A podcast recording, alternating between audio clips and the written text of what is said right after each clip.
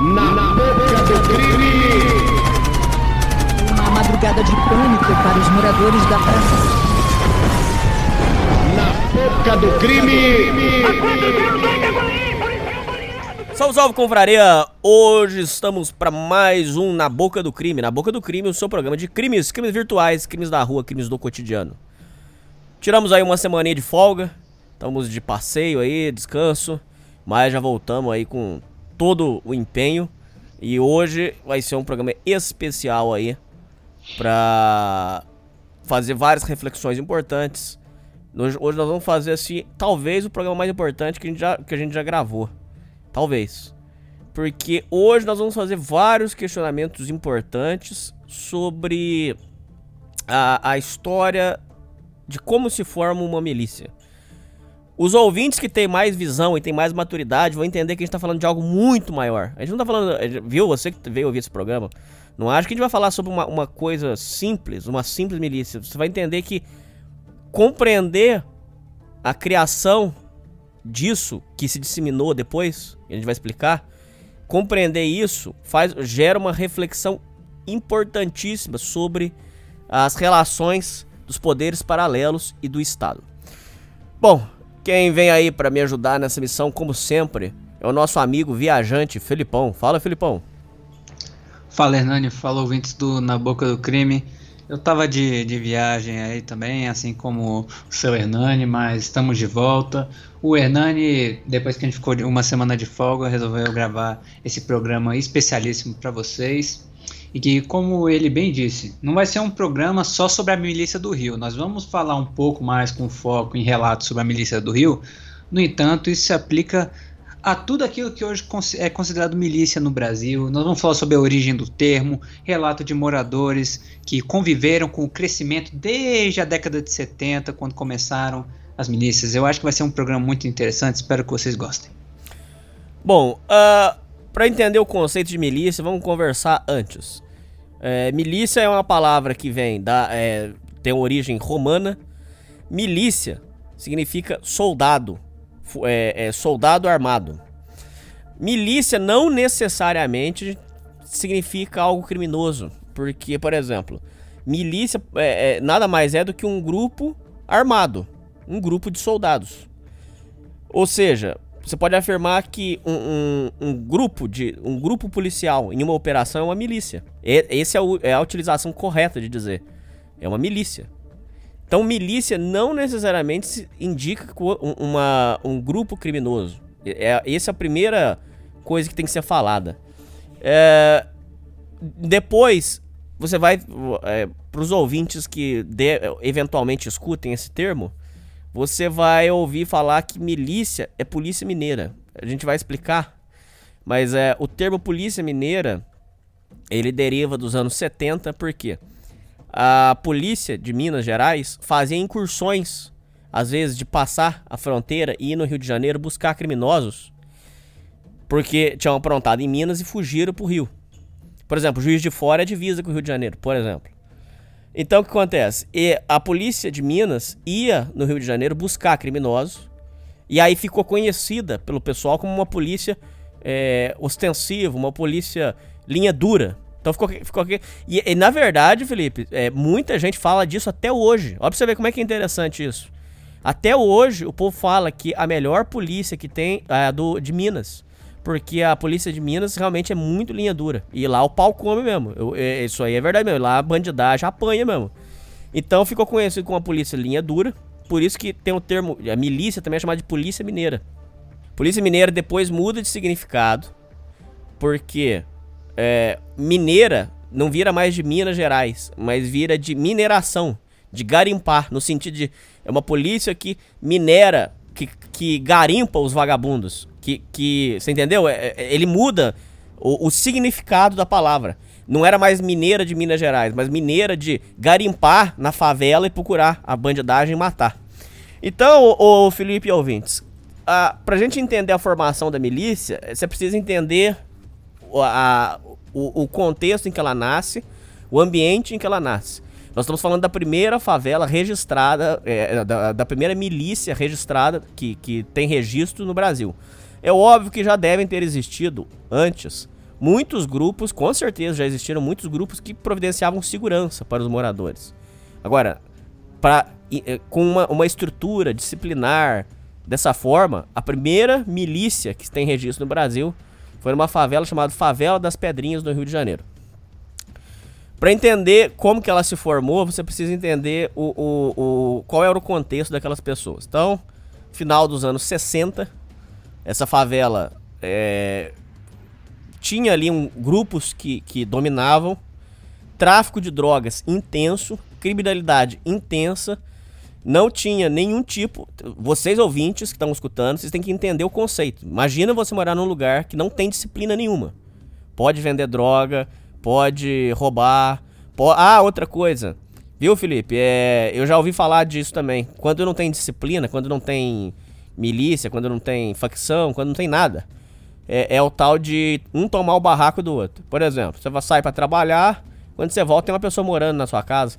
E aí, pra você tirar o cara lá de dentro, como é que faz? Por quê? Porque não tem escritura, não tem nada. Isso acontece também, Felipe. É muito interessante. Olha pra você ver. Esse, Felipe, tô te falando que isso aqui vai ser um, um baita programa, cara. Vai ser talvez o melhor programa que a gente já gravou. Olha pra você ver, isso, isso ainda existe. Por exemplo, quando o, a turma vai invadir terreno, eu já, eu já entrevistei um cara que invadia terreno. É, lá no Sociedade Primitiva. Quando eles vão invadir terreno, Felipe, a maior, o maior BO que eles têm lá é isso aí. Por quê? Na hora que vai invadir o terreno, não tem, não tem escritura, não tem. Você vai chamar a polícia? Não tem como. Então o que acontece? Quando o cara sai do terreno por alguns dias, outra pessoa ocupa o terreno dele. Pergunta, como é que você vai. E como é que você faz para reaver aquele terreno? Aí que o pau come, cara. É, eu, inclusive, vi a constituição de uma pequena milícia em uma dessas invasões, onde a turma começou a botar é, disciplina, que um não podia tomar o terreno do outro, desde que é, tivesse é, cercado e sinalizado. Então, ouvintes e Felipe, é, o começo da, da, milícia é final dos anos 60, favela das uhum. Pedrinhas. Não tinha disciplina, um podia roubar o outro, um podia tomar coisa dos outros, tráfico de drogas rolava, é, assassinato, é, não tinha nenhum, nenhum tipo de disciplina. Era tipo você morar num lugar anar anarquizado total. Não, não tinha nenhum tipo de disciplina. Ne Pera aí, Felipe, que tem muita coisa a gente falar. Sem dar spoilers, vamos começar por aqui. Nessa primeira etapa, uhum. que ainda não, não, ainda, é, é não existia milícia, existiam pequenos grupos apenas. Nesse primeiro momento, o que, que você gostaria de comentar de importante aqui?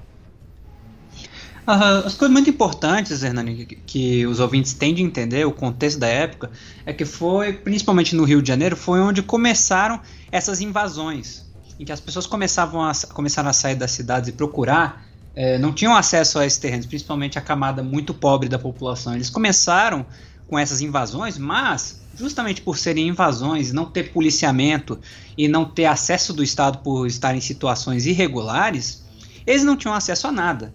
Então eles iam construindo as coisas e não tinha polícia, não tinha, não tinha nenhum tipo de serviço que regulamentasse as coisas ali, colocasse ordem para você, por exemplo, ah, não, eu tenho a escritura aqui do meu barraco que eu acabei de construir agora. Não tinha acesso a esse tipo de coisa, justamente por, pela característica do que era é, esse, esses terrenos invadidos. Então, o que caracterizava, como você falou, era uma falta de organização geral, em que, por exemplo, você saía do seu barraco e você podia voltar para casa e tá uma pessoa estranha ocupando ele e te tacar para fora. Se, se, por exemplo, estivesse Porque não tinha disciplina. Não... Exato, porque não tinha disciplina, não tinha um poder ali, não existia hierarquia nesses locais. Nem mesmo a polícia estava lá. Então você nada podia fazer e são justamente esses locais com falta de organização, com falta de hierarquia que eram propícios para o surgimento é, de pequenos, desses pequenos grupos que, detendo qualquer tipo de poder, o mínimo de poder que fosse, eles já começavam a colocar ordem é, na invasão como um todo.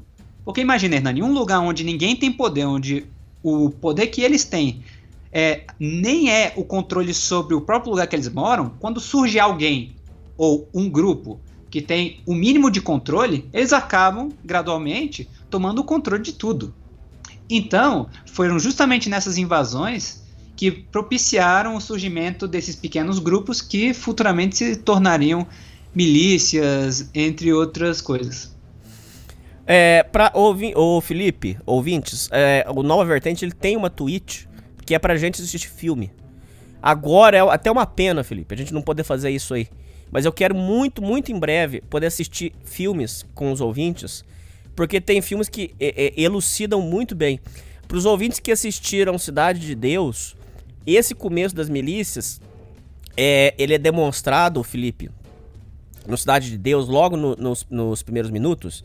Aquela favelinha de, de chão de barro, ali aonde é, acontece aquele primeiro problema lá do rapaz que é, come a mulher do Paraíba, ali. Isso, aquela, o trio ternura. O trio ternura. Ah, então, aí, Felipe. Ali, você via que ali não tinha facção, ali não tinha nada. Ali é, é, não tinha disciplina nenhuma. Ali um, um roubava o outro, não tinha, ainda não tinha essa instituição de um poder que, que controlava. E, e você notava ali, ali é muito claro. Porque é, o Cidade de Deus é um filme baseado totalmente, é totalmente baseado em fatos reais é, você, você nota ali o abandono do Estado, Felipe. Porque o Estado, ele tem uma forma de, de... Porque é assim, Felipe.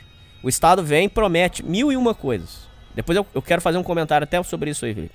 Ele vem e te promete mil, mil e uma coisas. Promete que todo cidadão tem direito à, à dignidade, à segurança, à moradia, não sei o que lá. Só que ele não cumpre nada.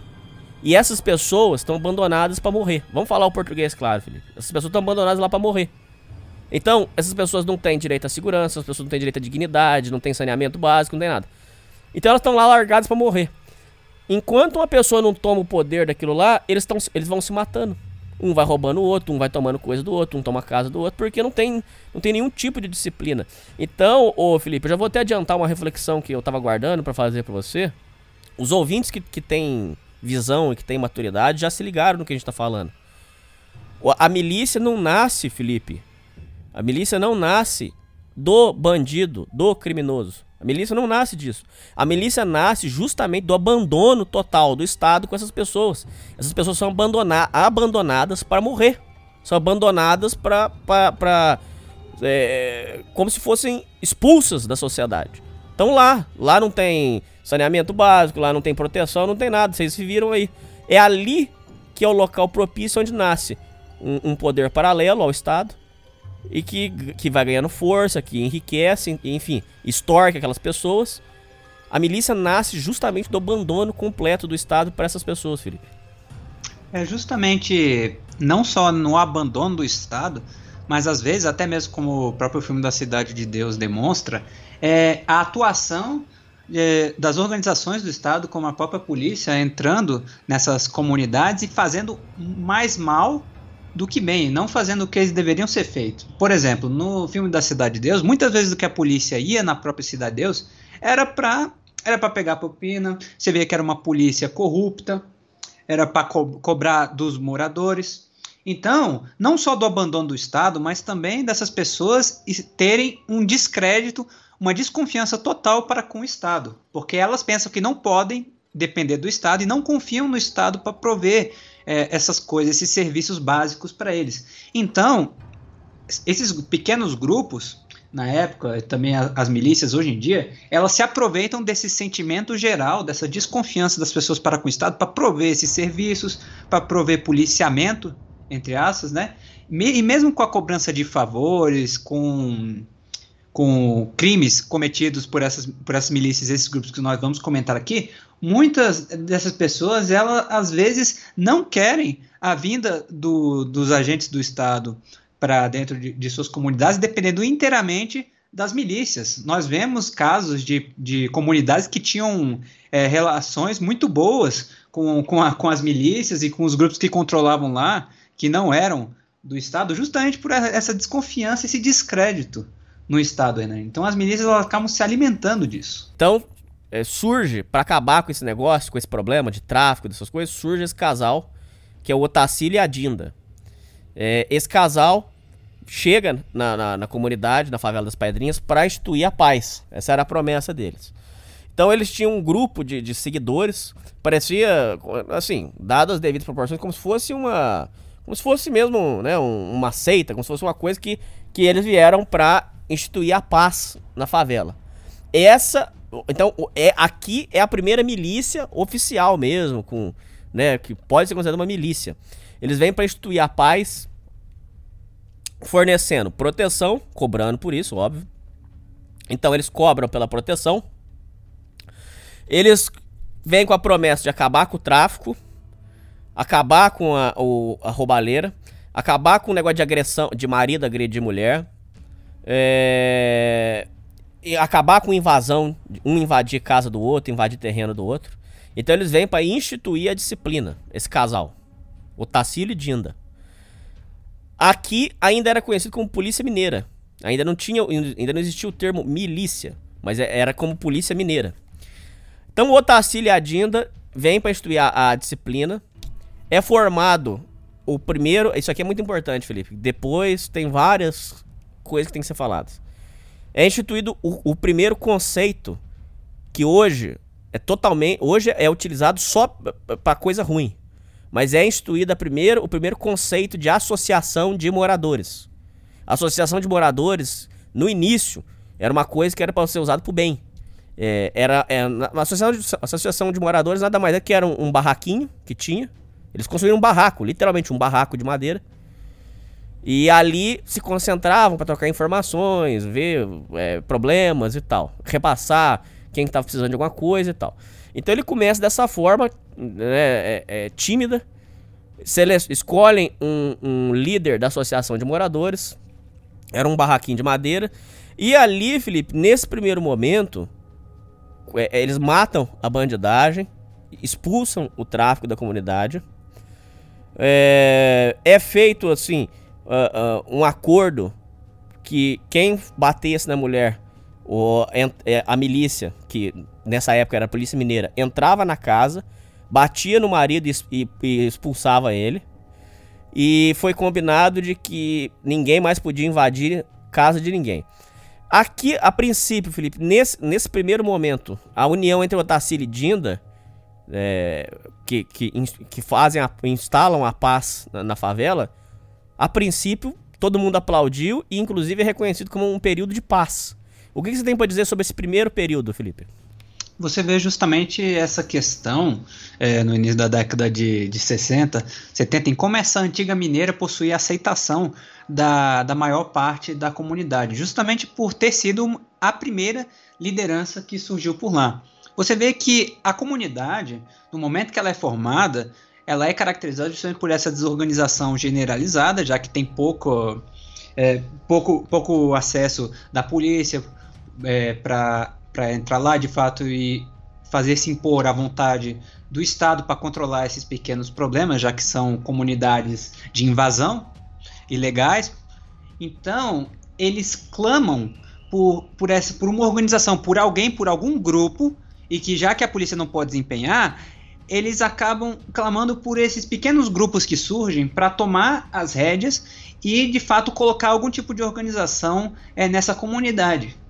E por, por ser um, um, grupo que consegue organizar, eles são bem aceitos pela comunidade a princípio. Tanto que o casal, o Tassili Dinda, eles, eles tinham um relacionamento muito bom com a comunidade, principalmente o, o Otacílio.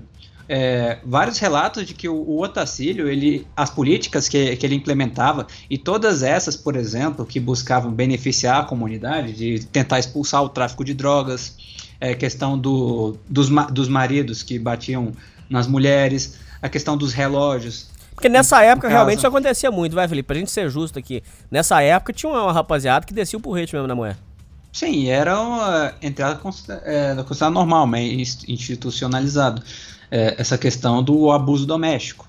Então, eles começaram a ver isso de fato como delito e esses caras que batiam na mulher gra gratuitamente, eles simplesmente eram expulsos da comunidade e eram muito bem recebidos. E não só isso, é, eles buscavam dar algum grau de organização para os próprios moradores, justamente com a criação da associação de moradores, né, Nani? Porque eles podiam muito bem manter qualquer tipo de poder e tudo para eles mesmos. Mas eles resolveram criar uma associação de moradores para os próprios moradores discutirem os problemas e tentarem resolver por si mesmos, ou seja, buscando a opinião da comunidade. Então era uma forma muito diferente. Por exemplo, a gente em outros programas já disse como eram o naquele programa da fave das favelas do Rio, é, nos relatou como era o traf, até os traficantes de antigamente, em que até os próprios traficantes tinham certas regras para dentro da comunidade. É um código, não, não utilizar drogas em frente de escola de mulheres ou crianças. É, pessoas que cometem crimes dentro da comunidade, elas são expulsas da comunidade ou algum outro tipo de punição é dada. Então aqui nós também vemos a questão desse código, a questão dessa organização que a polícia não podia implementar nessa comunidade, então eles que fizeram todo, todo esse amparo a essa comunidade na época. Obviamente, Só que o problema é que quando é isso é feito pela, pelo, por poder paralelo ao Estado, Felipe, porque assim, a princípio parece que é um negócio legal. Não vou ser hipócrita. Eu acho que é um pouco de hipocrisia a gente falar assim, que só tem coisa ruim. A princípio, você pega e fala assim, pô, vai vir um cara aqui, é, nós vamos pagar uma taxa para ele, ele vai instituir a paz. A princípio parece uma coisa legal, a princípio, assim, para falar? Pô, sim. Mas com o passar do tempo, vão, eles vão, o, o, poder paralelo vai tomando medidas autoritárias e vai reprimindo as pessoas. Não é uma hum. coisa que, que vem para o bem. Você enxerga dessa forma? Eu não sei se a gente não, não, não, falou sobre isso. Você também enxerga dessa forma? Como é que você enxerga essa questão? Sim, eu vejo dessa forma também, porque nós vemos aqui que esses serviços eles não são feitos pela bondade do coração do casal, do grupo que está, que está com o controle da comunidade. Né, Nós vemos aqui que eles, apesar sim de buscar uma boa relação com a comunidade, e, e fazer melhorias na comunidade como um todo, eles também cometiam outros crimes por fora. Tem muitos relatos aqui de que o próprio casal do Otacir e da Dinda, eles, faz, eles cometiam crimes, é, eles assassinavam pessoas dentro da própria organização das milícias ocorre, ocorreram diversos assassinatos entre membros por causa de disputas de poder entendeu tudo por debaixo dos panos é, e a comunidade há relatos também de que eles sabiam é, dessas, de, dessa, desses crimes cometidos pelo casal e, e, pela, e pela organização dessa comunidade. Mas eles aceitavam porque eles achavam que os benefícios que essa organização trazia é, muito excediam qualquer prejuízo que os crimes iam trazer, Hernani. E isso é a coisa mais interessante, porque eles sabiam que eram criminosos, mas a organização que eles traziam, eles achavam que era melhor do que o estado anterior, em que, por exemplo, você podia achar alguém dentro do, da sua casa é, e ser expulso dela própria, sem poder fazer nada. Bom, aí, Felipe, dando seguimento, o que acontece? Aí nessa, nesse, nesse rolo deles aí de instituir a paz e ter esse poder, um começou a matar o outro dentro do, dentro deles eles começaram a ter divergências. Que é o que a gente tá falando sobre o poder paralelo. Não é algo é, que tem regras. Tem as regras, mas, mas não, é, não é algo. Uh, como é que eu vou dizer assim? Não é algo que é cumprido ao rigor de uma lei, né? Não é algo disciplinar dessa forma. Então, eles começam a se matar lá dentro, né? Dentro da, da dessa polícia mineira. E o caso, um caso que se torna muito emblemático era que um dos membros dessa polícia mineira, que era comandado pelo Tassilo e pela Dinda, um deles foi preso.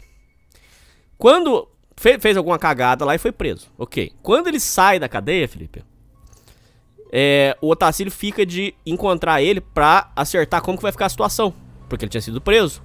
Então eles ficam de se encontrarem para acertar. para resolver como é que ia ficar e tal.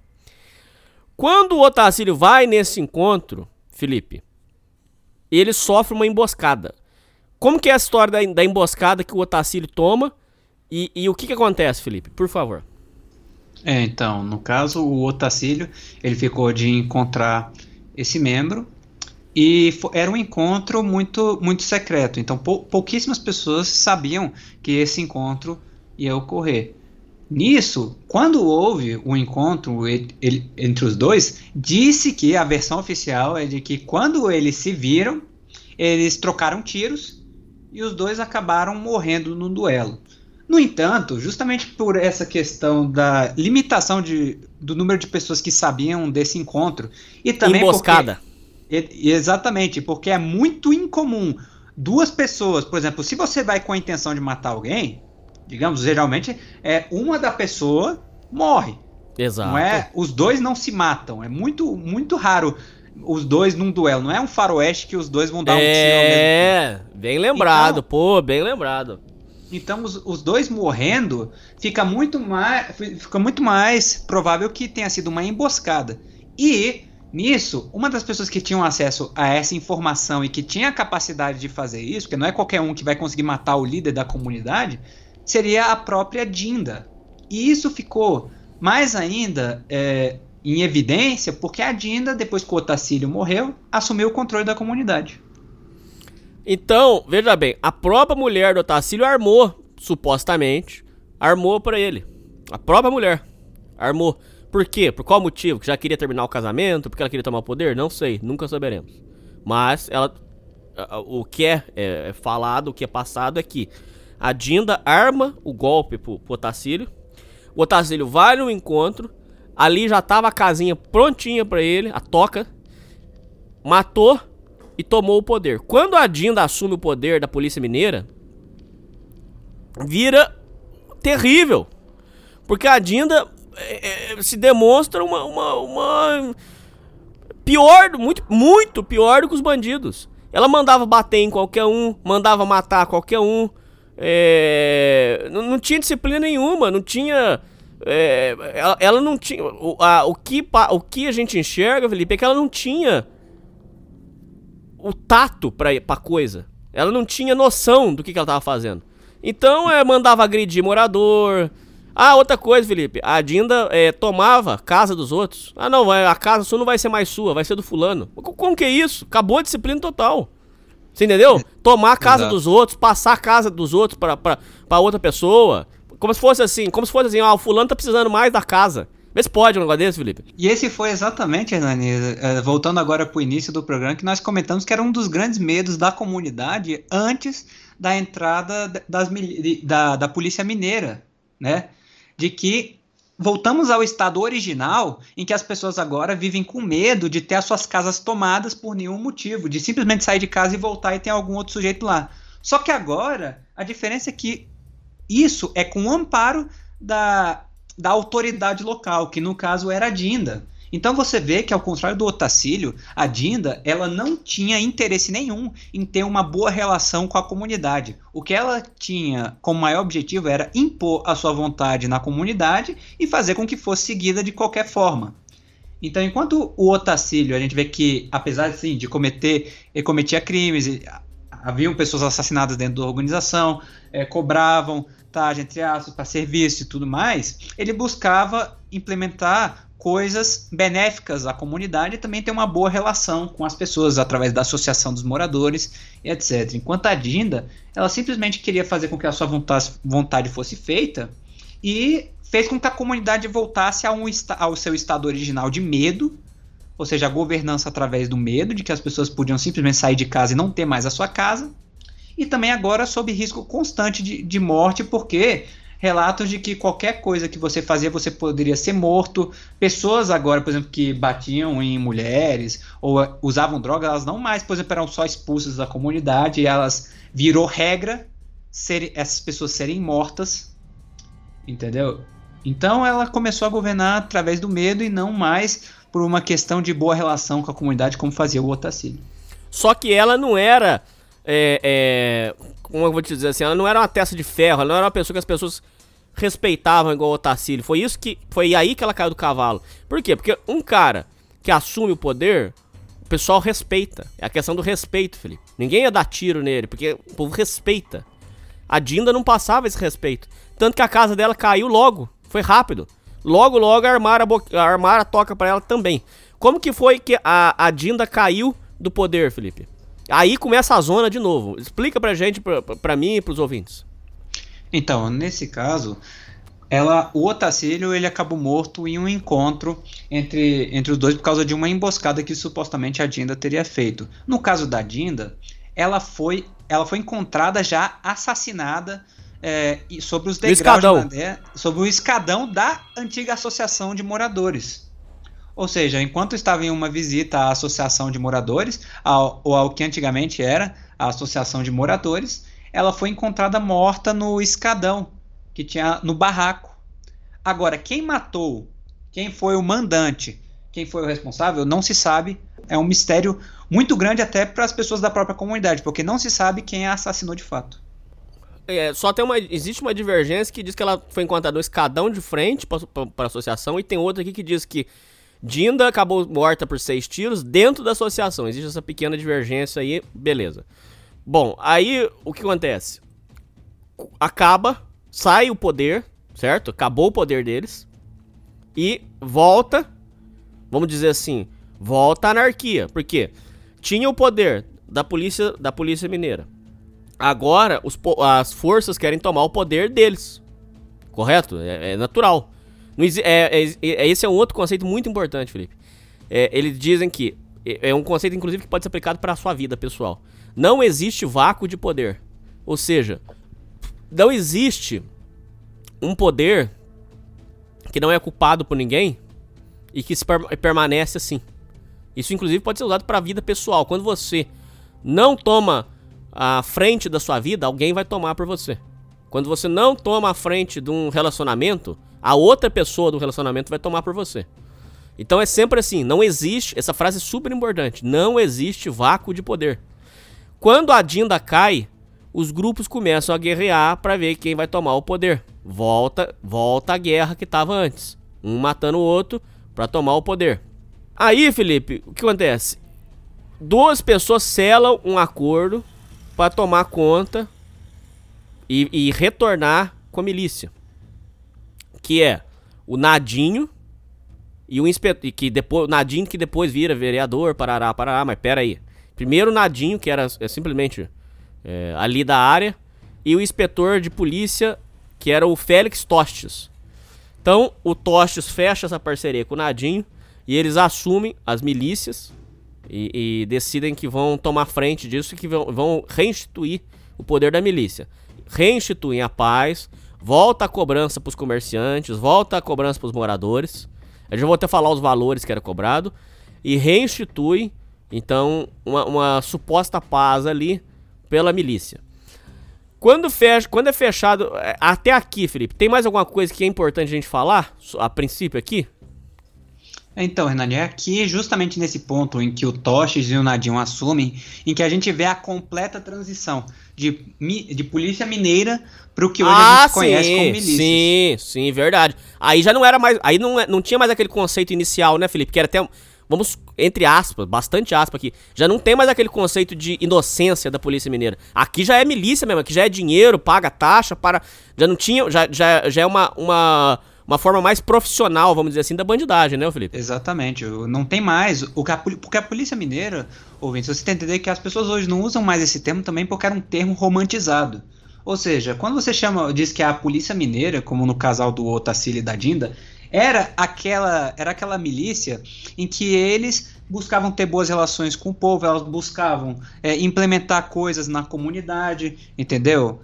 É, entre os era uma visão muito romantizada, que nem nos próprios bicheiros, por exemplo. Aqueles bicheiros de antigamente que eles buscavam é, melhorar a própria comunidade, e os bicheiros de hoje em dia, envolvidos com crime e tudo mais, era uma visão muito romantizada. Enquanto depois que o Tostes e o Nadinho eles assumiram, nós passamos a ver hoje o que é a milícia moderna, que é aquela que cobra dos seus moradores e que faz a sua vontade ser feita, independente do que seja, não mais buscando ter, ah, não, vamos, vamos fazer isso aqui de bom, vamos tentar isso aqui. Qualquer serviço que essa milícia oferece, eles são, ele é, é cobrado, geralmente a preços abusivos dos seus moradores, e se não pagar, você é ou expulso da comunidade ou acaba sendo morto.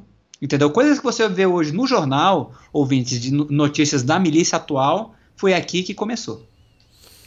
É, existe uma outra coisa que é importante ser falada que por que, que foi fechada a parceria entre o Tostes e o, Na, e o Nadinho? Por quê?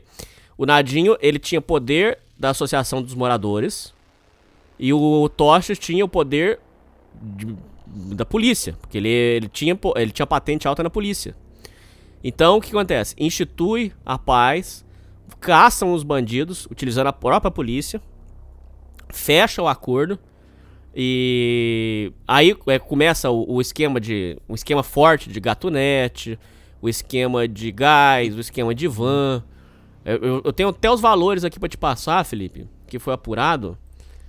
Não sei, é, é, seria legal de comentar aqui, né, Felipe? Só pra não deixar assim. Uhum. Então, né, é, o, no Rio das Pedras, então, é, o Getúlio confirmou ser. Eu tô repassando aqui a CPI das milícias, tá, ouvintes? No Rio das Pedras, Getúlio confirmou ser o presidente da, da cooperativa de Vans. É, em denúncia, confirmou, informou o pagamento sobre o serviço prestado. Cada van, ó, Felipe, cada van paga uma taxa mensal à cooperativa, que de acordo com a linha, varia de 120 a 299 reais. Uhum. É, o mesmo informou outros crimes de Nadinho, vereador eleito. Tá, né, que depois ele candidata a vereador, já dei um spoiler aqui, mas. Então, o Nadinho eh, cobrava 120 a 299 para cada van. É, GatoNet, a instalação de TV a cabo, 50 reais. É, sinal de TV a cabo, 40 rea- de 20 a 40 reais. Internet, de 10 a 35 reais. Isso na época, tá, gente? É, porque naquela época, lógico, tá- não, tinha, não tava o valor que tem hoje, você tem que considerar isso. É, o que era cobrado de segurança? Deixa eu falar pra vocês quanto que era cobrado. É, para comércio, 50, de 50 a 200 reais. Moradores, de 10 a 50 reais. Cada, então, imagina só, Felipe, 60, ó, Rio das Pedras tem 60 mil moradores. Imagina só, cobrando de, de 10 a 50 reais de cada um. É, gás, na época, 39 reais. É, barraca, 30 reais. Barraca devia ser quando invadia terreno, eles deviam cobrar pra você botar, instalar ali uma- um barraco, alguma coisa. E É, continuar seu, né? Essa é a coisa mais importante. É, entregador de mercado, cobrava 20 reais pra poder trabalhar. Transporte alternativo, que devia ser, que é, é van, e, que não é van não, é, como é que chama, Felipe? Mototáxi. Mototáxi, motoboy, 270 a 325 por semana. Por semana, cara. Porra. Uhum. É, tem mais um aqui, Felipe. É, barra, ah, aqui, ó. Barraca de rua com taxa única. Então, os 30 reais era mensal, Felipe. Olha que interessante. 30, real, 30 reais era mensal. Você vai pagar pra você ter a sua barraca, pra você poder instalar um barraco no terreno da favela. Num terreno lá. Você arrumou um terreno, montou a barraca. 30 reais por, por, por mês. Pagou. Ou por semana. Aqui não tá, não tá falando se é por semana ou por mês. Mas aí, Felipe, tá aqui, ó. É, pra instituir barraca de rua com taxa única, 3 mil reais. Então, pra levantar, para levantar o barraco é 3 conto.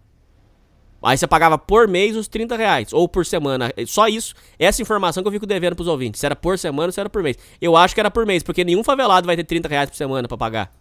Deve ser 30 reais por mês. E pra você levantar o barraco lá, Felipe, 3 mil reais. Taxa de 10% na venda de imóvel. Barraca de festa junina, 200 reais por dia. Carrocinha de pipoca, 15 reais por semana.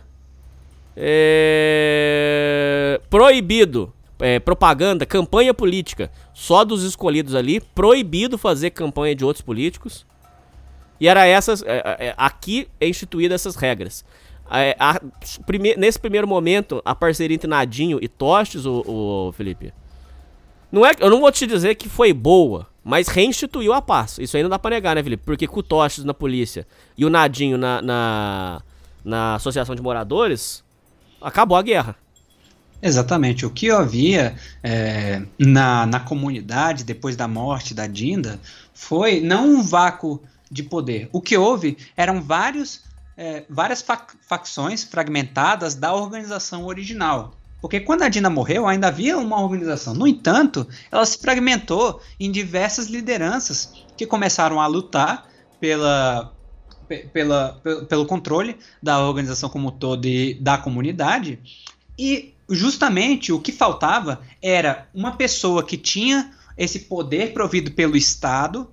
Verdade, verdade. Ele até fala que tinha pessoas bem intencionadas, só que não tinham bala, não tinha poder, não tinha armamento pra tomar, Felipe. Ele fala isso aí.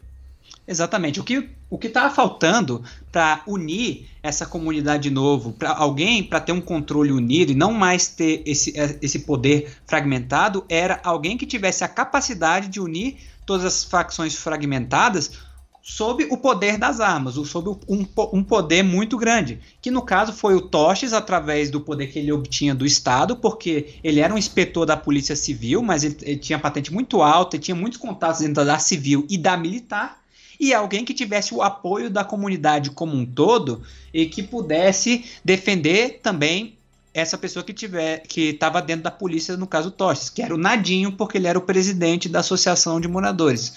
Então, unindo os dois, eles conseguiram ter força suficiente para unir a comunidade sob a mesma organização como era antes.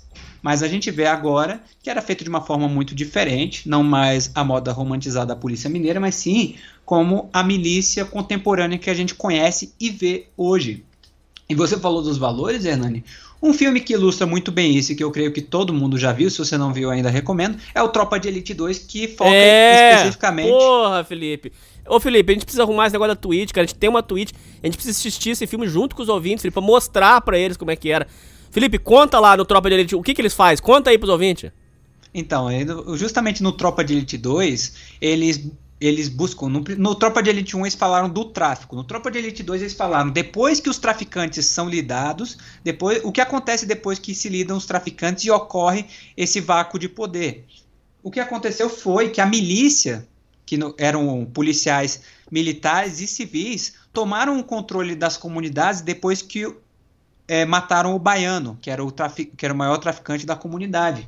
E aí mostra, tintim por tintim, de como era, por exemplo, a questão da cobrança de serviços básicos, como a internet, gás, é, a questão da proteção ao comércio, o que acontecia com pessoas que não pagavam por isso, como era esse aparelhamento da polícia e como eles agiam dentro das comunidades, a relação deles com a favela. Então é um filme muito interessante, mostra exatamente isso que a gente falou. E recomendo que vocês deem uma olhada, ouvintes. É, esse conceito da segurança foi bom ser trazido, obrigado. Porque, ouvintes, é, é, essa historinha da segurança também é outra que tem que ser discutida. Muita gente fala assim, ah, mas pelo menos com a milícia a gente está protegido, a gente tem segurança. Só que a segurança que eles cobram é tipo assim: cada morador vai pagar 10 a 50 reais. Eu não sei como é que era cobrado lá, se era pelo tamanho da casa, devia ser assim.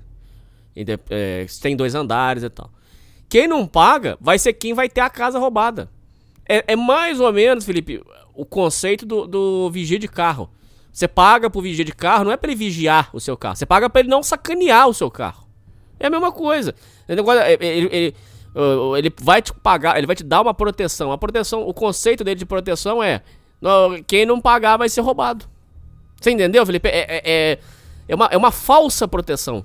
É aí, o Felipe, aí eu volto pra reflexão pra você. O abandono do Estado põe as pessoas como reféns. As pessoas viram reféns dessa pessoa. Todo mundo é refém do Estado. E essas pessoas são reféns duas vezes. São reféns do Estado e são reféns do, do poder paralelo. Olha o inferno que é. Enani, o que a milícia faz é o clássico cria o problema para vender a solução. Opa, concordo. É isso mesmo, verdade. O que, o que eles fazem e o que o Tropa de Elite 2 mostra é que depois que é lidado a questão do, dos traficantes, das pessoas que, que governam pelo medo ali nas comunidades, a milícia entra e fala o seguinte: ó, você, você quer ter outro, outro traficante? Você quer que outro traficante assuma aqui? Então, se você não quer, então paga pra gente que a gente vai ficar aqui protegendo vocês. Se você deixar de pagar a gente, a gente se manda e aí entra o traficante e volta as coisas como estavam. E é muito, muitos dos, dos, moradores, eles justamente por causa disso, que eles têm medo do estado anterior das coisas, que era da desorganização e dessa falta de segurança, eles acabam pagando e se sujeitando à milícia também por, por essa questão da desesperança e o descrédito no Estado. Porque, Hernani, se você for pegar notícias e dados muito recentes, você vai ver que só em 3% das favelas estão sob o controle das, da, da polícia pacificadora, Hernani. Você sabe que você sabe o que, que é isso? Só 3% das favelas do Rio está sob o controle da polícia? O resto é dividido entre traficante e miliciano? Então, o que os milicianos é, você não você quer ver, quer viver que nem os moradores lá que são controlados pelos traficantes? Então você vai ter que pagar a gente, que a gente vai resolver, porque com a polícia você não pode contar. E é justamente daí que eles, que eles evoluem e chegam no ponto que é hoje em que pelo menos 45% das comunidades estão sob controle de milicianos. Mas você considera que, é, é, para mim, não tem muita diferença entre morar sobre favela, é, sobre tráfico ou sobre milícia. Mas a milícia me parece ser um pouco menos horrível do que morar com, com tráfico, com, com comando, com domínio. Que, como é que você enxerga assim? É, para você, os dois é, são iguais? É, ou tem algum que é melhor? Como é que você considera?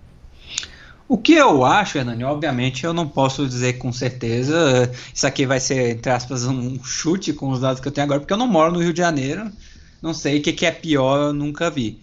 No entanto, pelo que, pelo que eu vejo dos relatos, eles se agem de formas diferentes, mas com objetivos iguais, que é governar através do medo e da extorsão para poder cometer crimes dentro da comunidade. O que eles buscam dentro da comunidade são base de operações para poder praticar os seus crimes, para poder extorquir a população, né? No caso dos traficantes, eles têm, eles têm as suas bases, usam a comunidade para vender suas drogas, para vender os seus produtos, para ter o seu caixa, enquanto os milicianos, eles buscam de forma mais direta, entre outros serviços. Enquanto os traficantes, eles através de drogas e entre outras coisas, coisas ilícitas, os milicianos, eles pegam coisas que deveriam ser providas pelo Estado e cobram em cima disso.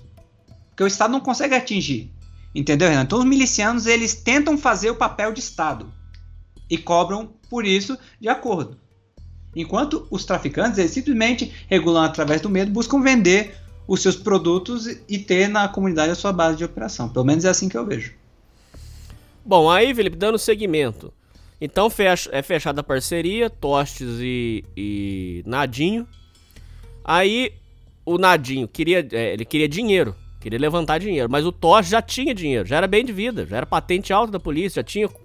Ele queria poder, ele queria mandar. Tanto que chega um momento onde o Toches toma o, o, ele tem comando, ele tem poder na polícia militar na polícia civil. E ele queria poder, ele queria dominar. Só que o Nadinho queria dinheiro. E aí começa a dar uma divergência entre os dois, começa a brigar. Aí acontece um momento que é muito emblemático, que eu até vou, vou ler a notícia, que é muito importante, que é, é o Nadinho fica na espreita para ver a hora que, que de atacar. E esse momento, é, é, é, que é muito emblemático, Felipe, ele acontece por causa do, do da mulher do, do Tostes. Porque a mulher do Tostes é, bate o carro, que era uma caminhonete que era blindada. E enquanto o carro tá na oficina, eles sabem que o Tostes vai andar de carro normal, um carro comum, sem blindagem. Foi aí que eles armam a arapuca, armam certinho, esperam ele numa bobeira, seguem ele e ba é, é, balearam o carro para matar o Toches e o Nadine toma o poder de uma vez. Vou ler brevemente aqui para vocês. É, o inspetor de polícia Félix dos Santos Toches foi assassinado aos 49 anos com mais de 30 tiros em 22 de fevereiro é, de 2009. É, menos de um mês após ter sido afastado do gabinete da Polícia Civil. Ah, isso aqui é importante, Felipe, não falei. É, quando o, o Toches toma, toma posse de tudo, toma controle, a mídia cai em cima. E ele, ele é recomendado a afastar do poder. É recomendado a, a, a, se afastar porque ia rolar uma CPI e ia rolar é, corregedoria em cima dele. Então, Felipe, ele é recomendado a sair. Então, por isso que está dizendo aqui, menos de um mês após ter sido afastado do gabinete da Polícia Civil. Suspeito de chefiar a milícia do Rio das Pedras. Ele saía de um prédio na rua Senador Rui Carneiro, no Recreio dos Bandeirantes, quando, segundo testemunhas, três homens teriam saído de um Astra preto, cerca, cercado a Toyota Hilux do policial e feito mais de 40 disparos contra a caminhonete. Então, Felipe, esse, isso aqui foi armado porque a, o carro do, do Toches estava no conserto. E ele pegou outro carro. não sei se esse outro carro foi a própria, o próprio mecânico que emprestou, se ele alugou carro, se ele já tinha, não sei. Eu sei, Felipe, que como o carro dele estava eh, no reparo, foi o momento certo que o Nadinho mandou atacar. E aí ele, ele ataca. Aí, aqui, diz que Maria do Socorro Barbosa Toches, que é a esposa do, do Félix, des, é, que é o Félix Toches, destaca no noticiário sobre o assassinato ao gritar no local do crime que o responsável pela morte de Félix seria o vereador Josinaldo Francisco da Cruz, o Nadinho. Porque o Nadinho, Felipe, já tinha se candidatado, candidatado e ganhado como vereador. Foi o nono mais votado. injetou uma grana federal e fez uma campanha forte lá e ganhou como vereador. Então ela, ela disse que o responsável pela morte de Félix foi o vereador Josinaldo Francisco da Cruz, o Nadinho, do Rio das Pedras. Ele acabou sendo indiciado como mandante e responde ao processo em liberdade. Segundo a denúncia do Ministério Público, Nadinho sabia que no dia do crime Félix Toche não dirigia seu habitual carro blindado, que estaria em uma oficina. A suspeita de que Nadinho tivesse passado essa informação para os executores, a justiça, o vereador negou o envolvimento com o crime. Os executores de Félix, segundo as investigações, seriam os policiais civis André Luiz da Silva Malvar e Rafael Moreira Dias. Ambos também negaram participação no assassinato do inspetor. Uma semana depois da morte de Félix, Maria voltou às páginas policiais ao acusar sete policiais do Batalhão de Operações Especiais, Especiais BOP de invadir seu apartamento e levar do local R$ 4.500 em joias. Na época, os PMs foram presos e indiciados por abuso de autoridade. Caraca, até o BOP envolvido nisso. Caraca, agora me surpreendi. É pra você ver o quanto a coisa tá aparelhada, né? Porra, agora me surpreendi. Agora eu confesso, eu confesso pra você que eu fiquei surpreso. Em 26 de novembro, Nadinho foi preso, suspeito de ser mandante, mas solto 24 dias depois, após o depoimento de todas as testemunhas. Felipe, nesse momento, aonde o Nadinho arma a toca e pega o Tostes de bobeira, o que você tem para comentar sobre esse primeiro momento? E eu queria que você comentasse que é interessante que o Nadinho ele, ele, ele queria dinheiro. O Tostes queria poder, queria tomar outras favelas, queria crescer a milícia. Queria, queria tomar outras milícias. E o Nadinho queria dinheiro. Essa divergência dos dois que deu a briga. O Nadinho queria enriquecer, queria. É, como, inclusive, depois a, a, o, a sede lá dos moradores, da organização de moradores, depois ela cresce, ela expande e tal. É, isso é o que o Nadinho queria, ele queria enriquecer. Mas o Toches já tinha muito dinheiro, ele não precisava mais da grana. Ele estava nessa pelo poder. A divergência entre os dois gera esse rompimento e essa, e essa arapuca do Nadinho. O que, que você tem para dizer, comentar nesse primeiro momento aqui, Felipe? É, então, Hernani, uma coisa curiosa desse acidente é que disse também que o, o, acidente ele foi premeditado, né? Porque o Nadinho ele teria acesso às informações de que o Tos ele ia viajar nesse carro blindado alguns dias é, depois. Então, ele teria mandado alguém causar esse acidente para impedir que o, que o Toches ele, ele saísse do estado com esse carro blindado. Porque se ele saísse do estado com esse carro blindado, não teria oportunidade de, de assassiná-lo. Então esse acidente teria sido premeditado justamente para o Tosh não poder viajar com esse carro e ter a oportunidade de matá-lo. E outra coisa é que, como você disse, Hernani, o Torres, o que ele queria era dar poder para a organização. E, ao contrário do Nadinho, ele não queria poder para si mesmo como Torres, entendeu? Ele tinha um interesse muito maior em, em dar um poder para a milícia como um todo, para a organização que ele tinha. Enquanto o Nadinho, através da Associação dos Moradores, ele queria poder como indivíduo. Como o Nadinho, ele queria, ele queria dinheiro para si próprio. Entendeu? Ele queria enriquecer. Enquanto o Tos ele queria que a organização se enriquecesse como um todo e tivesse mais poder. Só que o Nadinho ele tinha medo de que esse poder, quanto mais poder se, se tivesse também, que o Tos tinha planos de tentar expandir para outras comunidades é, a sua área de influência, o Nadinho tinha medo de que isso pusesse em risco toda a operação monetária que ele tinha, Hernani, porque aí sim poderia entrar a polícia, poderia entrar o Estado em, através de investigações, de CPI, com a CPI da milícia, que a gente viu né, que, que, que várias pessoas foram presas.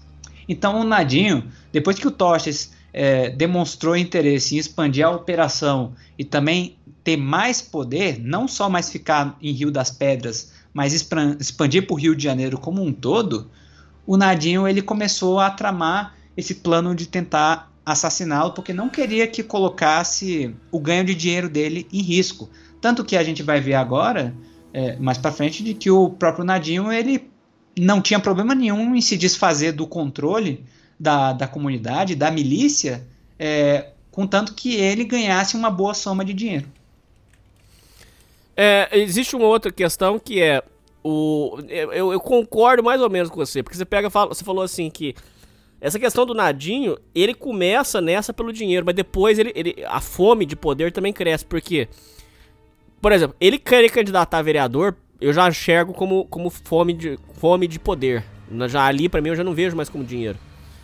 Você nota que ele, ele já queria. Ele, só, só ser líder de comunidade para ele já não servia mais. Ele, a sede dele de, de, pelo poder começa a crescer. E é aí que ele cai do cavalo, porque quando ele sobe para vereador, Felipe, ele fica visado. Ficou muito visado. Ficou. Né? Porque como vereador ele já. já ele, ele, ele, chama para ele a responsabilidade. Então ele começa a sofrer atentado. É, e aí também sai a notícia que ele ia ele estava planejando vender o comando de Rio das Pedras para os irmãos Jerominho, que esses irmãos Jerominho depois instituem a Liga da Justiça. Resumindo aqui brevemente, esses irmãos Jerominho faziam uma prática que é comum da milícia. É, eles pintavam as paredes com o símbolo do Batman.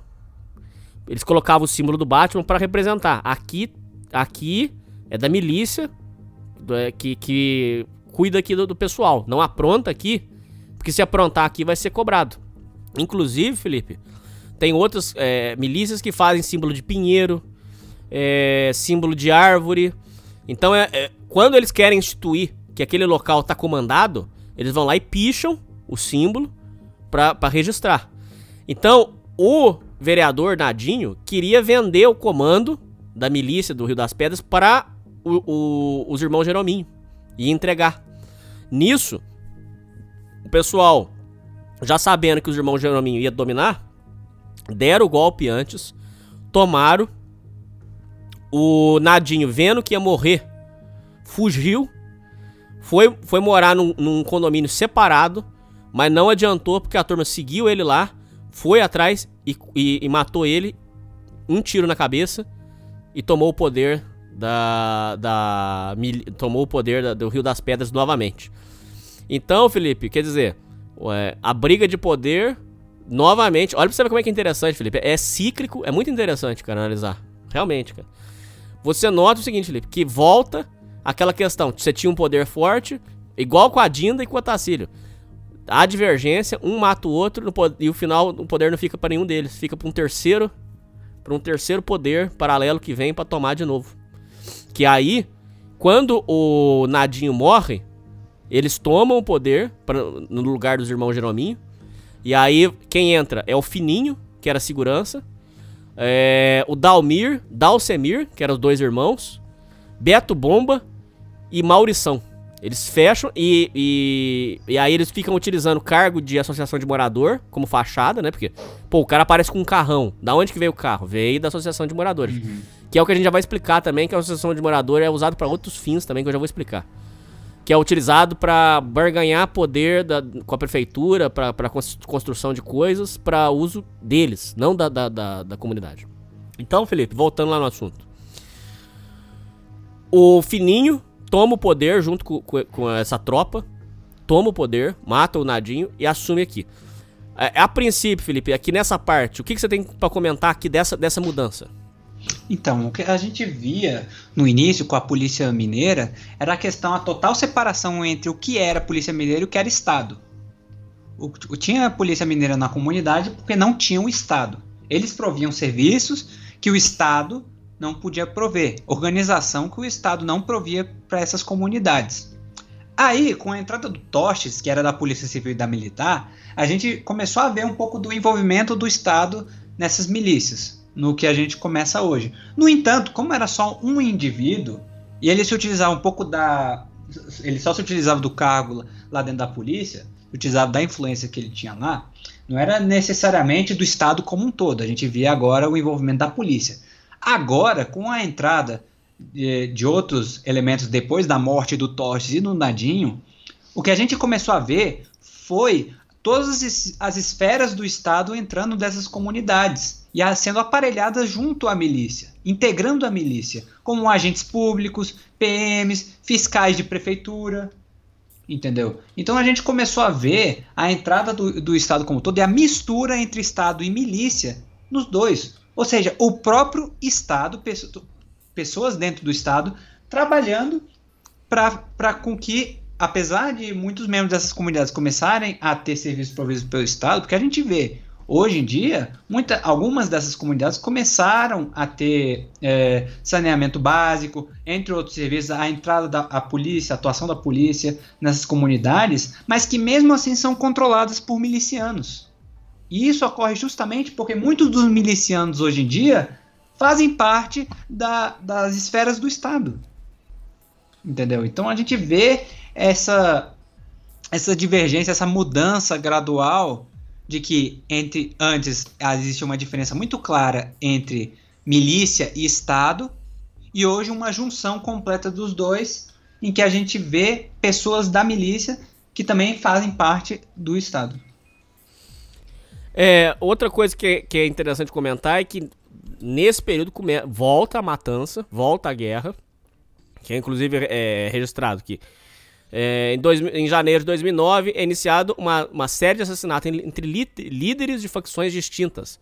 Tal guerra entre facções havia sido prevista em agosto de 2008 pela polícia, que teria descoberto o plano dos milicianos da Liga da Justiça de matar rivais da Liga de Rio das Pedras. Ou seja, como o, o quando o, os irmãos lá, os Jerominho, viram que, que não ia dar, é, que, não, que não ia conseguir comprar o poder da, da, da milícia, foi instituída a guerra entre eles.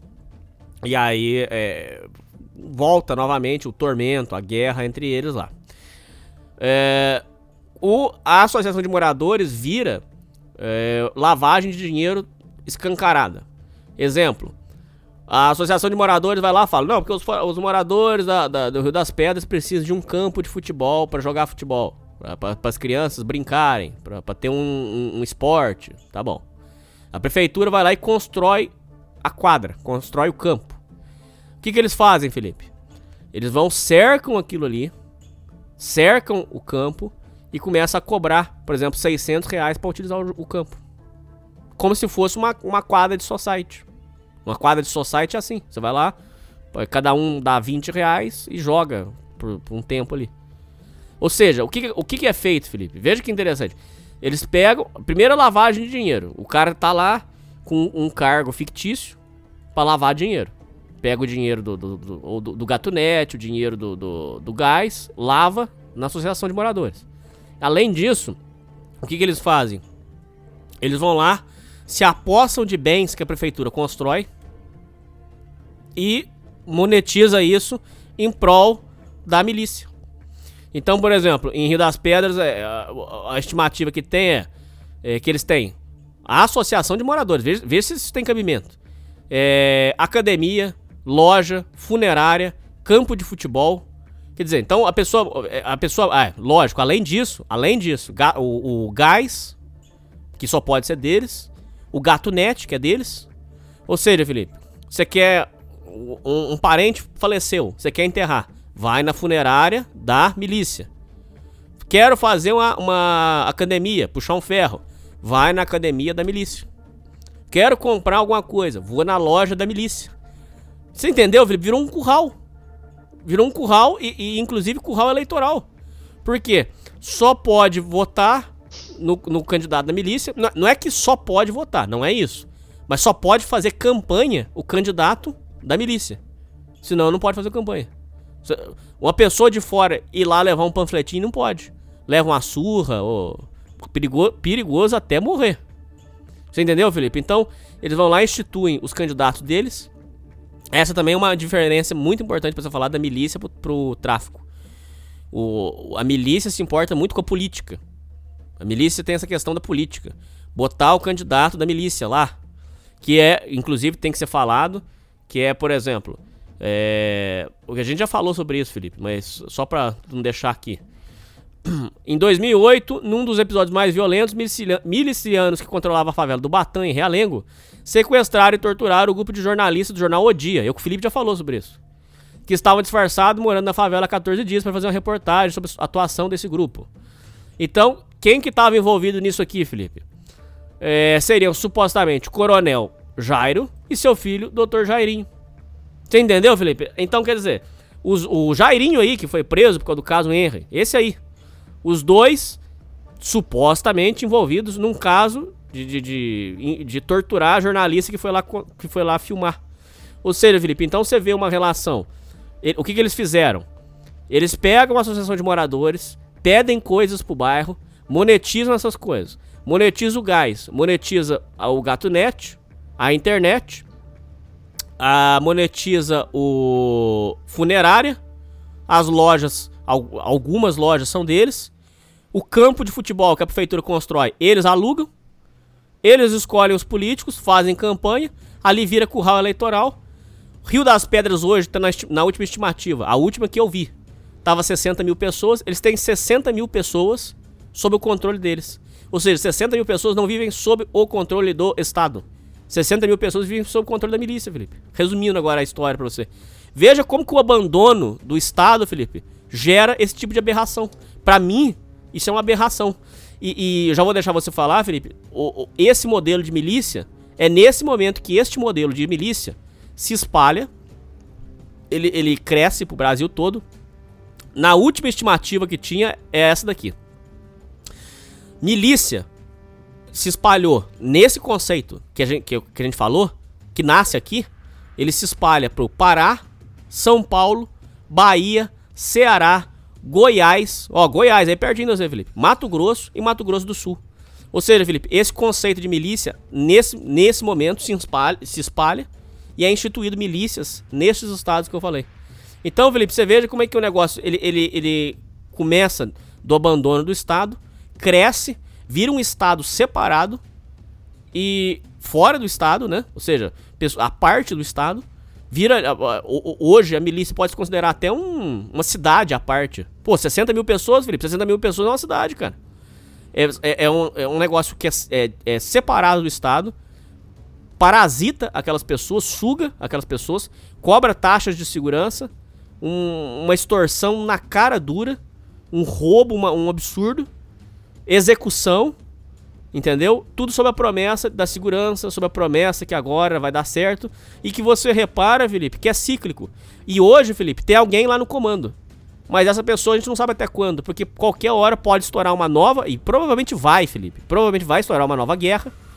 E vai voltar a guerra tudo de novo.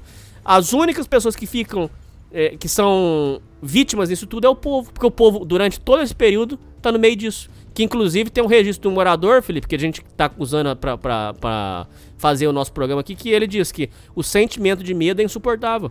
Você sente. Você, você, você é o sentimento de, de, medo, de abandono, de extorsão, de perseguição. Qualquer hora você pode morrer. Se o miliciano cismar que você tá dando informação, como foi nesse caso aqui do Jairinho, torturou os jornalistas. Então, quer dizer, é, é, é uma situação muito difícil, Felipe. É, então aqui a gente chega numa, numa, num, num ponto é, de conclusão, que é a, a, o criador da milícia, na verdade, é o abandono estatal, que gera esse tipo de aberração. Na minha opinião, é uma aberração existir um negócio desse, a gente vi, viver com um negócio desse e isso se espalhar para outras cidades do Brasil. Felipe, falei para burro, o que, que, você tem para dizer? Então, o que a gente vê é que a milícia é um estado dentro do estado, é um é. estado à parte. De que enquanto antes milícia, as milícias agiam, quando ainda era a polícia mineira, elas agiam justamente por causa desse abandono do Estado, eles se faziam ser Estado, agora, hoje em dia, quando há a presença do Estado, eles já são um Estado dentro do Estado e trabalham em conjunto com o Estado. Entendeu? Porque, por, por, por todos os meios, um, uma instituição, um, uma organização que tem várias instituições, várias esferas, que tem leis, que tem punições, que tem impostos e tem taxas, é um Estado. Então a milícia hoje ela se tornou o Estado dessas comunidades. Entendeu? Ela tem a própria polícia, ela tem a, a, os próprios provedores de, de quaisquer tipo de serviços para esses moradores, é, elas têm as próprias instituições, seja elas de, de academia, de saúde, de lazer, de, de justiça, do que é que seja. E uma diferença muito grande de quando, por exemplo, há três, quatro décadas atrás, a associação de moradores, em que hoje a gente, você, você comentou, é academia, é, é a sede de poder, é lavagem de dinheiro, quartel-general com três andares, lojas, funerárias, tudo aparelhado, quando três décadas atrás era um barraco de madeira. Entendeu? Você vê a evolução de, do que acontece em, um, em uma terra sem lei, do que, de quando essas organizações começam a crescer e não há interferência de alguém mais poderoso, no caso que seria o Estado naquela época, na década de 70, 80, ainda durante a ditadura militar, o que é que acontece quando você deixa ali sem nenhum tipo de supervisão, sem nenhum, sem nenhum tipo de combate a essas organizações criminosas, se você vai deixando crescer, você vai deixando eles. O que acontece é que nem uma planta, uma árvore. Eles criam raízes, se enraizam nas comunidades e não saem. Mesmo que você corte um galho ou outro, no caso, por exemplo, morreu o Otacílio, morreu a Dinda, morreu o Toches, morreu. Morreu o Nadinho. Nadinho. Então, morreu todo mundo. E mesmo assim a milícia persiste, mesmo assim essa, essa organização, esse aparato, esse Estado dentro do Estado, ele persiste dentro da comunidade, mesmo com a morte dos líderes. Entendeu, Hernani? Então, isso é um caso muito claro do que acontece quando você deixa esse negócio sem supervisão. Chega no ponto que é hoje em que não há mais o que fazer. Você pode combater o que for. Se você for ver aqui na CPI das milícias, em 2008, que é mais ou menos o ano que a gente está comentando aqui, 266 pessoas foram presas. 266 milicianos. Só em um ano. No ano seguinte, 2009, 246 milicianos foram presos. Mas aí você vai ver que, mesmo assim, com uma, milhares de milicianos sendo presos, a situação não se resolve. Pode morrer a liderança que for, que ela simplesmente é substituída ocorre um momentâneo vácuo de poder unificado. Mas que ele não vai ficar. Exatamente, ele se fragmenta novamente, mas a certeza que esses moradores dessas comunidades têm é que esse poder, alguma hora, vai ser unido pela pessoa que mais tem poder. Novamente, e vai acontecer da mesma forma. As mesmas taxas, as mesmas punições, os mesmos impostos. Então a comunidade acaba, como o relato desse morador, vivendo com medo de não saber se está sendo grampeado, de não saber se, por exemplo, ele comenta aqui, o repórter que veio falar com ele sobre isso aqui, não sabe se o repórter é uma pessoa da milícia que está testando e vendo se tem algum X9 dentro da comunidade. Entendeu? É pessoa, são pessoas que vivem à mercê dessas organizações e que não tem nenhuma esperança de melhora, porque até mesmo o, as instituições que eles poderiam recorrer, que no caso é a Polícia Civil, a Polícia Militar, as instituições do Estado, de fato, eles não podem contar porque esses milicianos muitas vezes são do Estado, são da prefeitura, são da polícia militar e da civil. Não há o que fazer, Hernani. Então essas pessoas vivem numa completa desesperança e completamente, de fato, abandonadas. Agora veja como é que é, é curiosa a coisa, Felipe. Então, olha que interessante. É, esse programa é muito interessante, cara.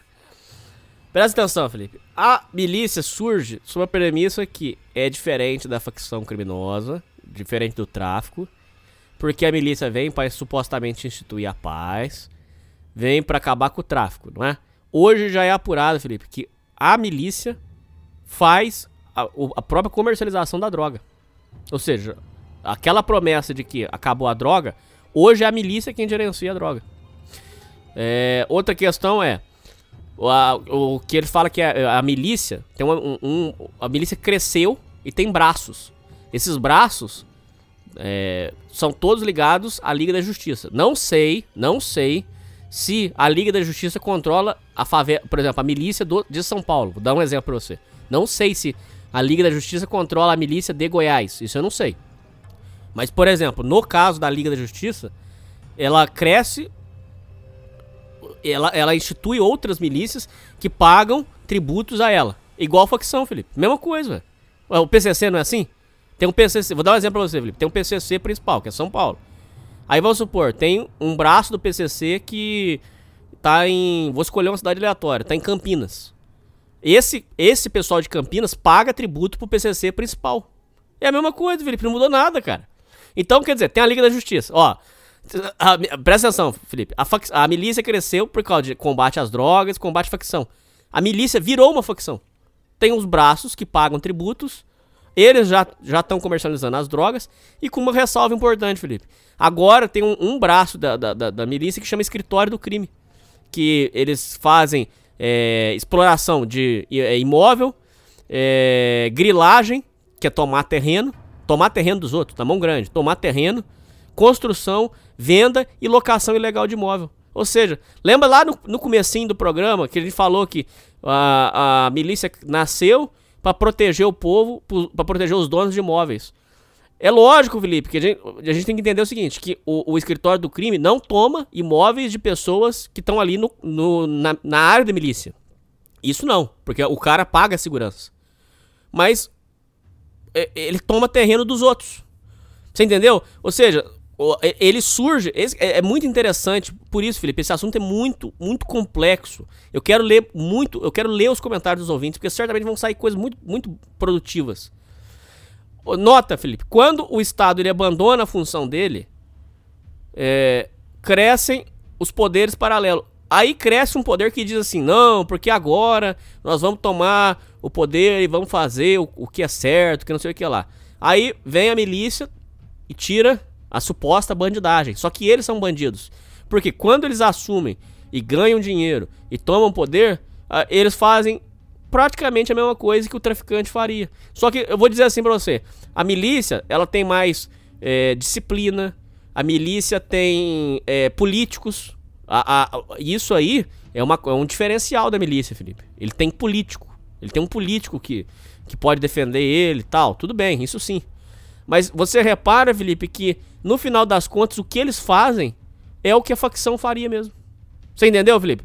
Tomou o poder, instituiu poderes que eles gerenciam e cobram taxas.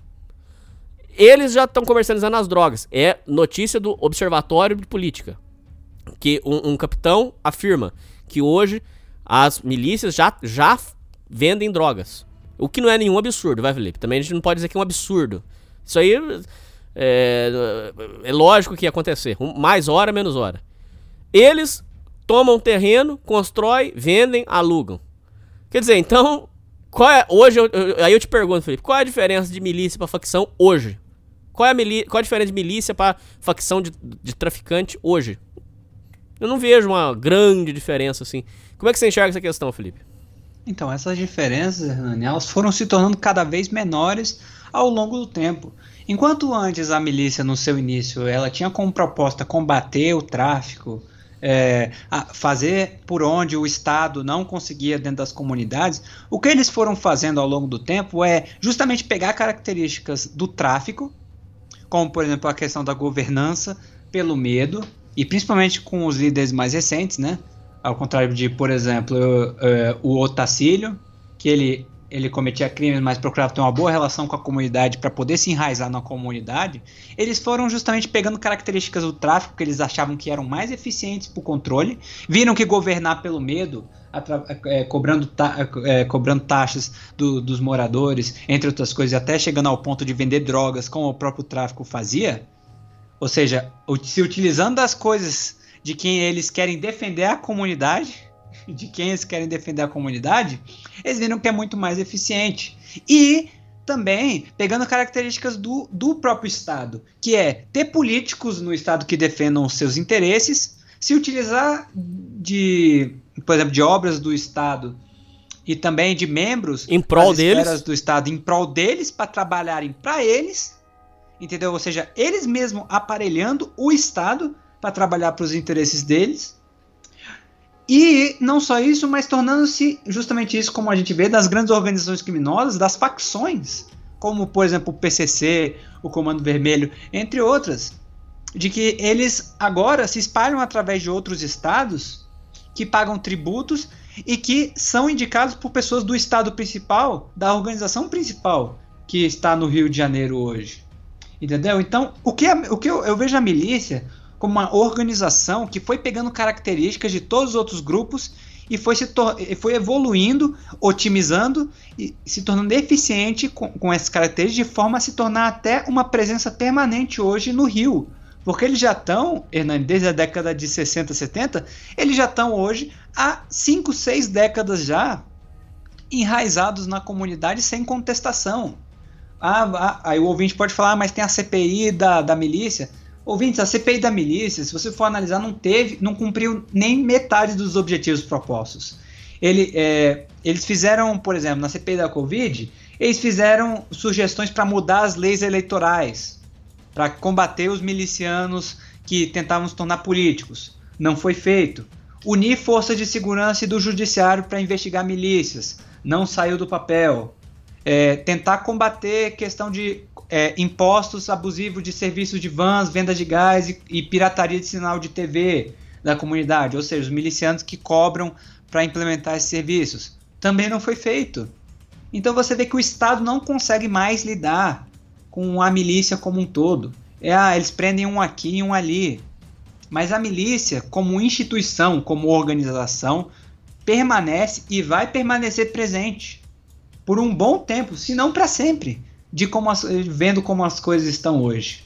E tudo isso mediante esse essa, essa, essa questão deles pegarem caracteres de todas as outras organizações, de todos os outros tipos presentes no Rio de Janeiro, dos traficantes ao próprio Estado, e evoluírem com isso e se enraizarem nessas comunidades, Hernani.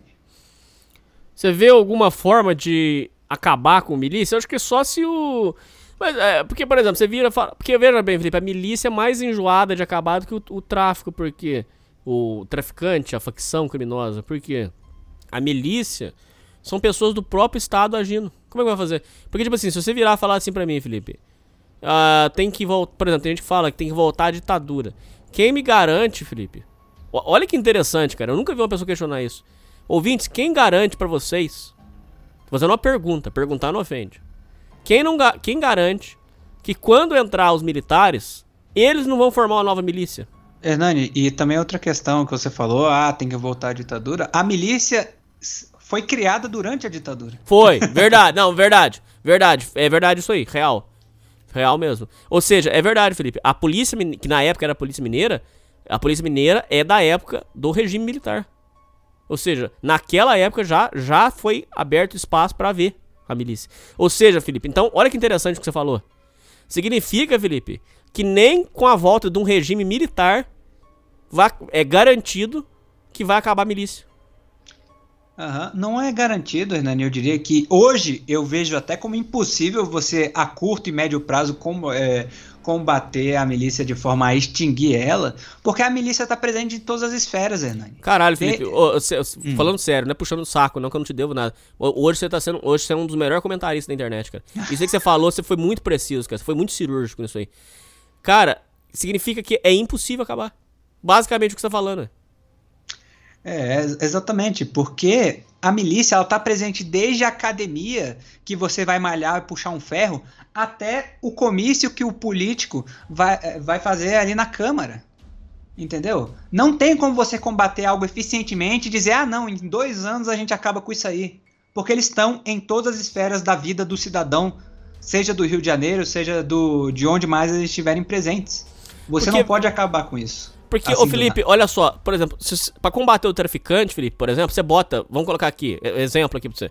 Você bota o BOP na rua, o BOP expulsa os traficantes. O problema da milícia, olha que interessante, Felipe, o problema da milícia é que membros da polícia são, da, são a milícia. Como é que você vai combater? Não tem como. Isso é muito, muito complexo, cara. Porra, acho que esse foi o melhor programa que a gente já gravou, cara. Porra, como é que resolve um negócio desse, cara? Me diz. É, né? Então, é a conclusão que nós chegamos analisando, e também é, é o sentimento que as pessoas. É, a mesmo, é o mesmo sentimento que as pessoas dessa comunidade têm, de que não tem como resolver esse problema. Eu, eu ainda fico, por exemplo, eu penso, ah, mas no longo prazo é possível você aprovar, ter medidas? É possível, no longo prazo. De, por exemplo, que nem a CPI da Covid, é, CPI da Covid, perdão, a CPI da milícia tentou implementar a união do judiciário com, com a, a esfera da polícia militar para ser mais eficiente na questão do combate da milícias. São pequenas coisas que você vai implementando ao longo do tempo para tentar fazer com que o combate das milícias seja mais eficiente.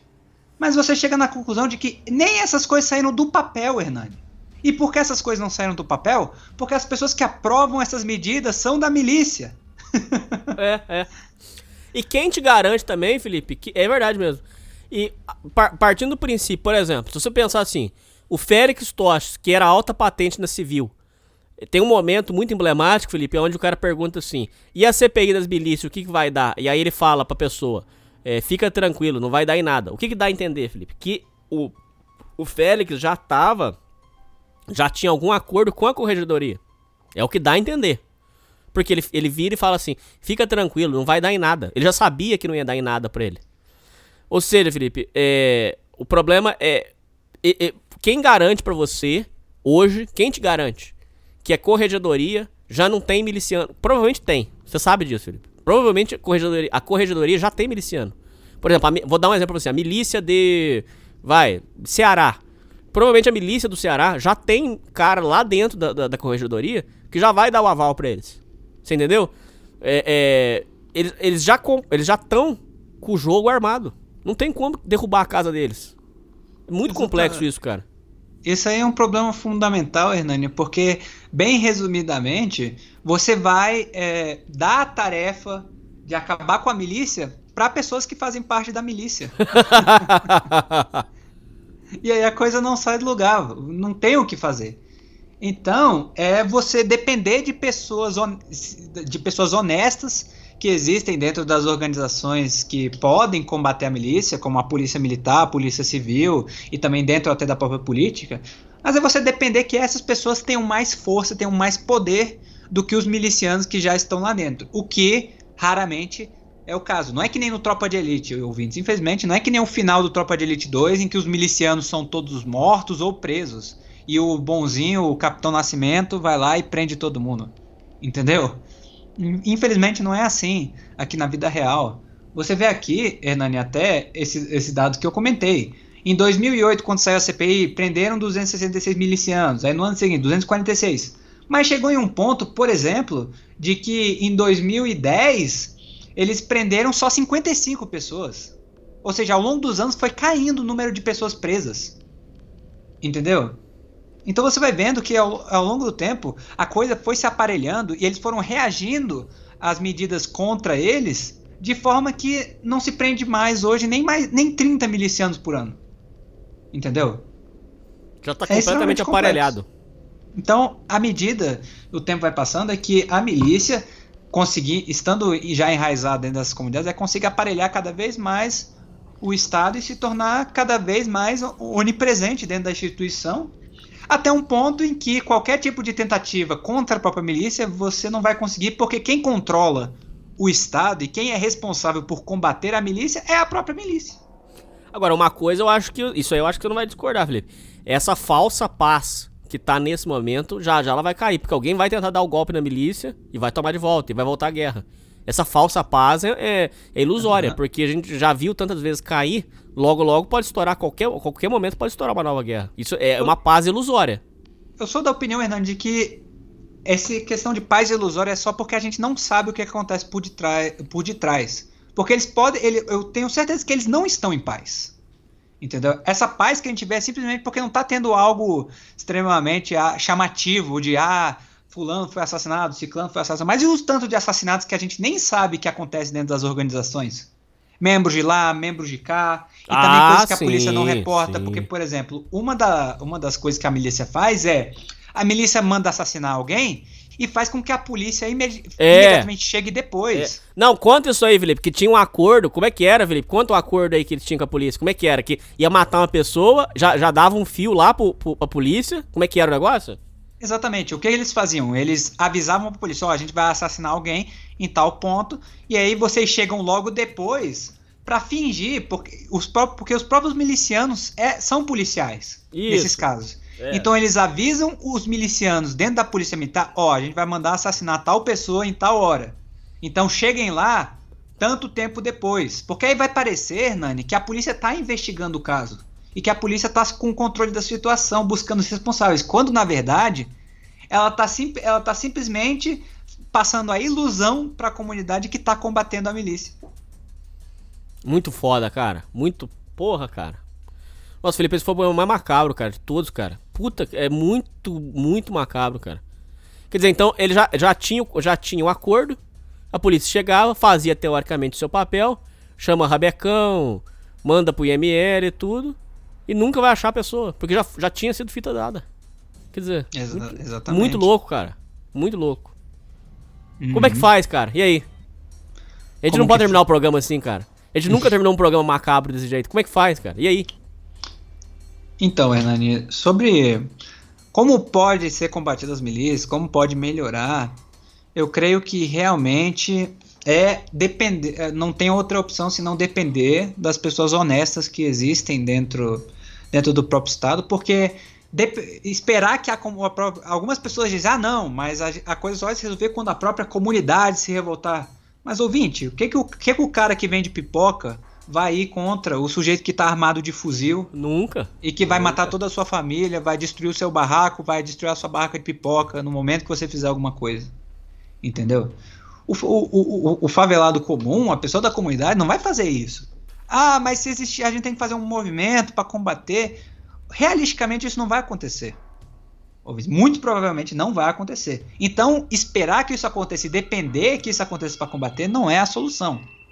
Então, a única coisa que a gente pode esperar é que essas medidas que, que estão sendo passadas, né, por exemplo, essa CPI da essa CPI da milícia que foi feita em 2008, são, são medidas como essa que gradualmente podem tentar fazer alguma coisa para o poder dessa milícia e tentar restringir o poder dessa milícia. E outra coisa, é deixar a própria milícia ir se autodestruindo. Isso também é, alguma é uma coisa que as pessoas dizem. Se deixar a milícia como está e restringir o poder dela, fazer com que ela não se expanda, esse é o principal objetivo. Porque fazer com impedir, não tentar destruir a milícia como um todo, mas tentar impedir que ela se expanda para então combater a milícia que tem-se hoje. Entendeu? Então são esses objetivos de curto prazo e esses objetivos de, de tentar fazer com que enfraqueça gradualmente a milícia é o jeito que eu vejo para a coisa ir pelo menos melhorando um pouco. É, o, o, o relato do, do- do- da pessoa que mora lá é que qualquer um, qualquer, qualquer mudança lá, qualquer coisa, você pode morrer, porque não tem mais a. Meio que acabou a disciplina, vamos dizer assim, né, Felipe? É, acabou que acabou o que a gente chama de a romantização, né? De que era o ah, o miliciano bonzinho que, que diziam que era a época do Otacílio. É. Não, não existe mais isso. Acabou-se a romantização. Agora o que a gente tem é o miliciano de fato que a gente conhece hoje, é aquele que extorque o- os, os moradores da comunidade em todas as esferas. E que o- se o morador dá um passo em falso ou relatos, até se o miliciano não vai com a cara do morador, ele simplesmente acaba morto, espancado ou expulso da comunidade. Então, pelo menos curto, médio prazo, eu não vejo não vejo mudanças significativas na situação. Pouco se vê falar na mídia também sobre a questão dos milicianos, porque os milicianos também estão presentes na mídia, né? Então, é ra- raro a gente ver alguma coisa miliciana na, na mídia. E infelizmente o cenário não é muito animador pro, pro futuro. Né? Bom, é isso aí, Felipe. É isso aí, ouvintes. Falou. Falou!